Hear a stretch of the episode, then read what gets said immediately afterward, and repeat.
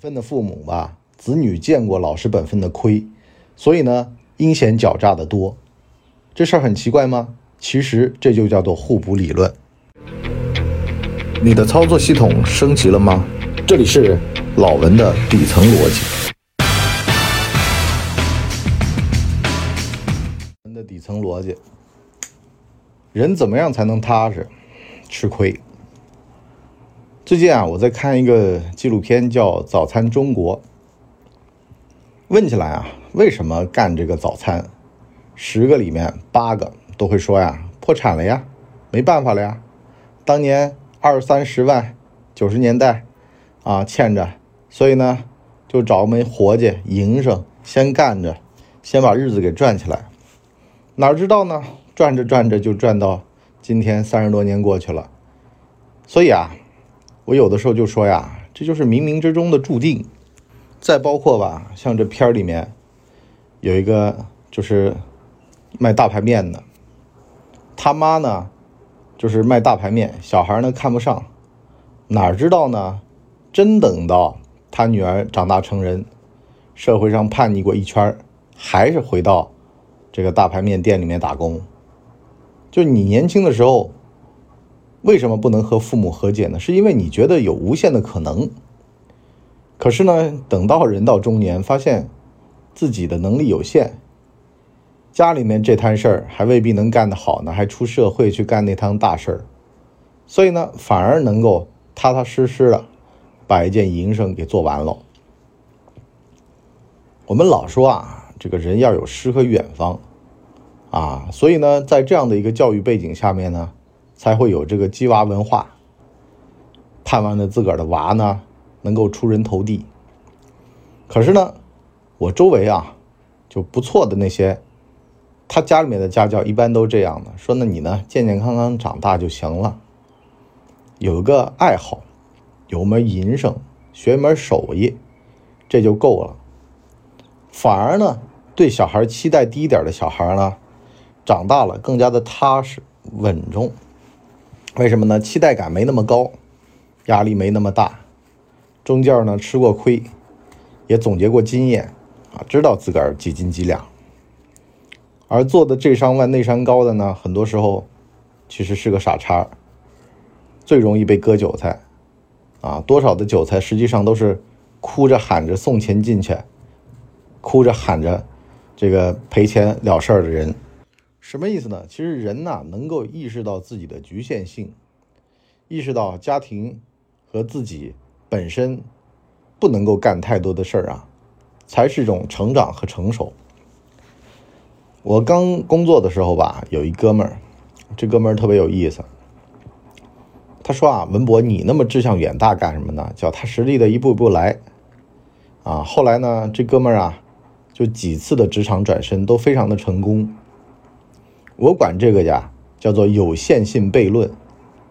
就当你发现自个儿有限，那么就能从低往高了走。可是呢，当你觉得自己无限，那就讨厌了。高不成低不就，低的事儿呢一样都不肯做，高的事儿呢一样都做不来，因为呢没有基础，就像垒沙堆儿一样的，是吧？下面贼细，上面贼厚，一弄就塌。所以呢。还不如啊，就是认识到自个儿的局限性，先从基础打起，下笨功夫。所以呢，我看这个《早餐中国》呀，我看了深有感触。好多都是生意做了失败了，为了门活计，才能够吃得了这个苦。这我见过好多的啊，就比如说当年的社会大哥，后来呢去卖烧仙草了，手上呢缺了好几个手指头。他卖的烧仙草就是比别人的要踏实料足，为什么呢？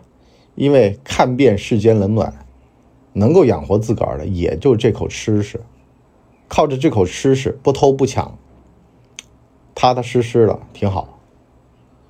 反而呢，你包括说像最近曲协啊，又说什么郭德纲啊，郭德纲说你就怕差报我们身份证了，是吧？什么搞师徒制？啊，旧社会班主制那套，搞什么师傅和徒儿的这种关系，败坏风气。可为什么相声界主流相声界不行呢？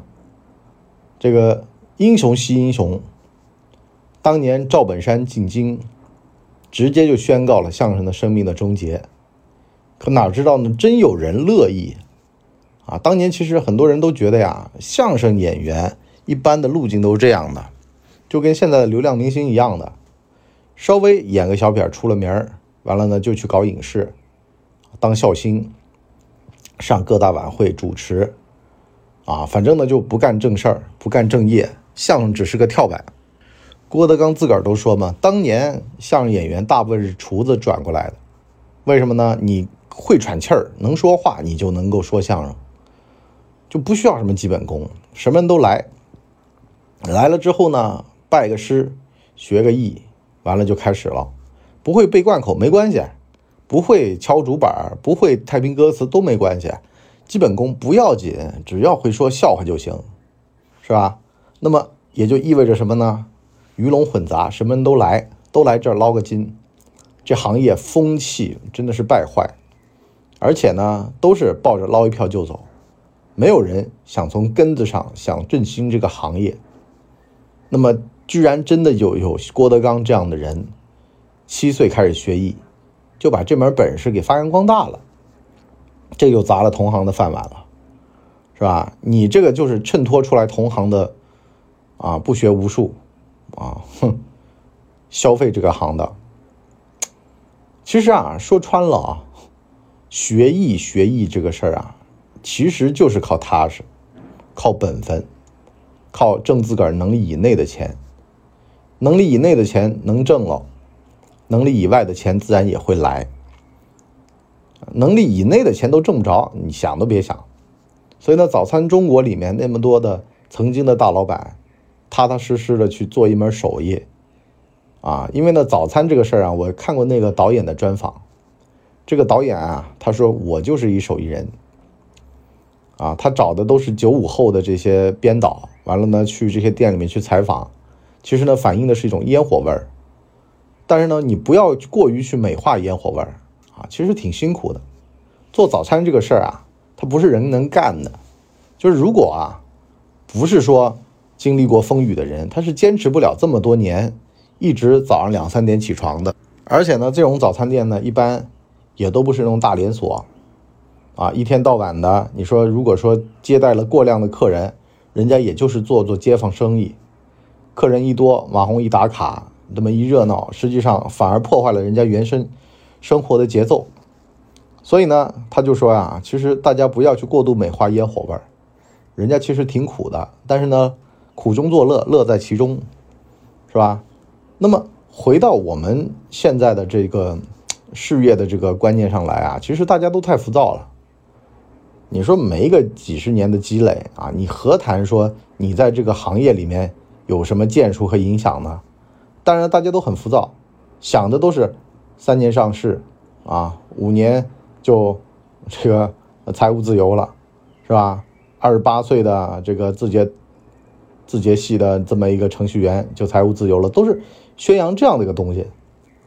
其实呢，对于普通人来说，更应该看见的就是早餐中国里面的这些样本这才是普通人的生活中的真相啊！本来呢想着做大生意、做大买卖啊，砸了很多钱，后来呢发现真的是没有这方面的头脑，完了呢就靠一门小手艺、小营生，就是过日子，是吧？虽然说挣不了太多的钱，但至少呢也能管一家人的温饱啊，至少有门活计。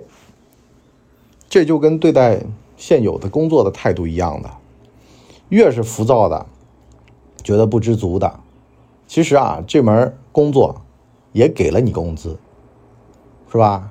也买了你的时间，也充盈了你的人生，而且呢，也给你评职称，啊，定岗位，是吧？他没亏待你。对于工作不满的，其实是对于自己的不满，就是。觉得自个儿还有可能性，实际上开玩笑了。你如果说真有可能性的话，你工作上也会有可能性啊。你如果觉得自个儿真的能力强，为什么工作上反映不出来呢？那说穿了，不还是你的业务能力的本身的问题吗？电视剧《小舍得》里面，夏君山说呢要回家照顾老的小的，休长假一个月，这对方的这个赛马集团的老总急得不行了，是吧？当场就撕破脸，说你他妈的以为离了你不赚了呀？可是呢，转头还是得跟着他到了学校门口，然后说谈谈，是吧？